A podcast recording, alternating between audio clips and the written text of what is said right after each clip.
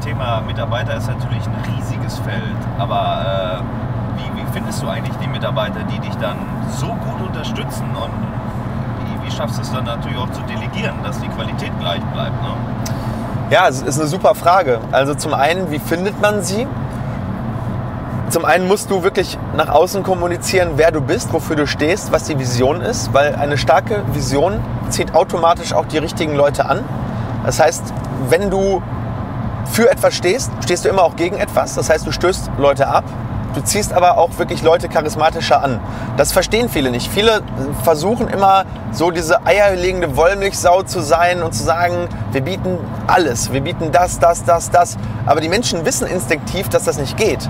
Ja, wenn du, ähm, wenn du jemand bist, der sagt, wir gehen mit unseren Patienten eher sympathisch um, dann wissen die, okay, dann ist da vielleicht der Kompetenzgedanke oder dieses Abgehobene oder dieses äh, Sterile nicht so. Oder wenn du sagst, wir sind jetzt eher extrovertiert, dann, ist, dann, dann weiß jemand, der introvertiert ist natürlich, okay, äh, dann ist das vielleicht eher nichts für mich. Ich bin ja eher so der introvertierte Typ. Ne? Was jetzt einfach nur ein blödes Beispiel vielleicht ist, weil äh, introvertiert und extrovertiert kann sehr gut zusammenspielen. Ne? Ich glaube, bei einem Team ist es wichtig, dass man aus jedem äh, Regal jemanden hat, sodass man das ganze Wissen im Unternehmen hat, in verschiedenen Personen vereint. Aber so, das ist die Essenz, dass du sagst, Mensch, wir haben eine, eine starke Vision, die wir auch kommunizieren und denjenigen Leuten, die das interessant finden, das auch klar machen. Hey, hier sind wir. Also du musst ein großes Schild aufstellen, wo drauf steht, dafür stehen wir, das erwartet dich bei uns. Wenn du so bist, dann passt du perfekt zu uns. Und das versuchen wir natürlich immer weiter zu verbessern, vor allem auch jetzt im Implantatzentrum Herne. Da haben wir das ja schon recht viel gemacht, weil wir da ja auch ziemlich groß schon sind. Das wird aber demnächst auch irgendwann die äh, Herausforderung bei Implatcheck werden. Und wie stellt man sicher, dass die richtigen Leute in die richtigen Positionen kommen und dass die dann eben auch wachsen? Weil ich habe ja teilweise jetzt, wenn du klein bist, machst du die wichtigen Sachen immer noch selber, weil es gibt nicht genug große Ressorts, die du abgeben kannst. Ja? In der 5 Mannpraxis ist das Ressort Marketing so klein, dass du niemals jemanden damit auslasten könntest. Jetzt haben wir aber bei einer Größe von 25 Mitarbeitern oder in zwei Praxen ähm, mittlerweile fast 45 Mitarbeitern, haben wir eine Größe erreicht, wo du sagst, wow, jetzt ist das eigentlich ein Fulltime-Job. Deswegen konnte ich das ja auch nicht mehr alles machen. Und dann musst du dir die Gedanken machen, wer besitzt die persönlichen Stärken oder die Talente dafür Du musst denjenigen ansprechen, ihn fragen und das zahlt auch wieder auf das ein, was ich gerade gesagt habe. Würde dir das Spaß machen? Kannst du dich darin vorstellen? Er muss es noch nicht mal können, aber er muss eine Affinität zu dem Thema haben. Er muss sagen, boah, das fände ich geil. Und dann musst du sagen, okay, dann helfe ich dir dabei. Dann kriegst du alle Ressourcen, dann kriegst du all mein Wissen, dann kriegst du alles Wissen, was du von extern brauchst.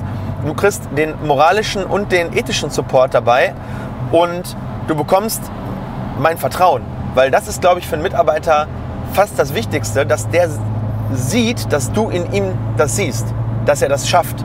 Weil wenn du schon von vornherein sagst, boah, ich gebe das jetzt ab, weil ich schaff's nicht mehr, aber eigentlich ich finde einfach nur keinen besseren und bevor es gar keiner macht, machst du es. Ich glaube, das ist das Schlimmste, was du tun kannst. Du musst demjenigen sagen, du wirst das besser rocken als ich und ähm, du kriegst allen Support, den du brauchst und ähm, ihn auch dann auf dem Weg natürlich entwickeln, loben, auch kritisieren, konstruktiv Feedback geben. Ne, das ist eben das. Viel, viel Feedback geben, weil wenn du den einfach nur alleine komplett machen lässt, wird der in alle Richtungen ausscheren und er weiß dann aber auch nicht, ob er was richtig macht, ob er was falsch macht.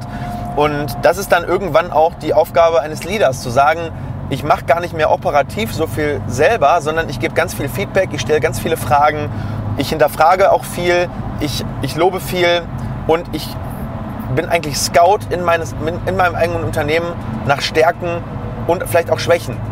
Wo ist vielleicht jemand in der falschen Position und ist unglücklich? Und bevor der sagt, ich kündige oder ich gehe weg oder ich mache jahrelang schlechte Arbeit, zu sagen, hey, äh, willst du nicht mal überlegen, wäre das nicht was für dich, wäre der Bereich nicht was für dich?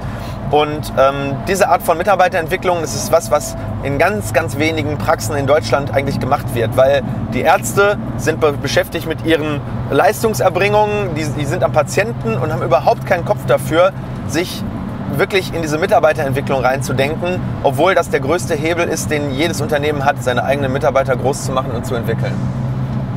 Ja, das ist das. Schöne Worte.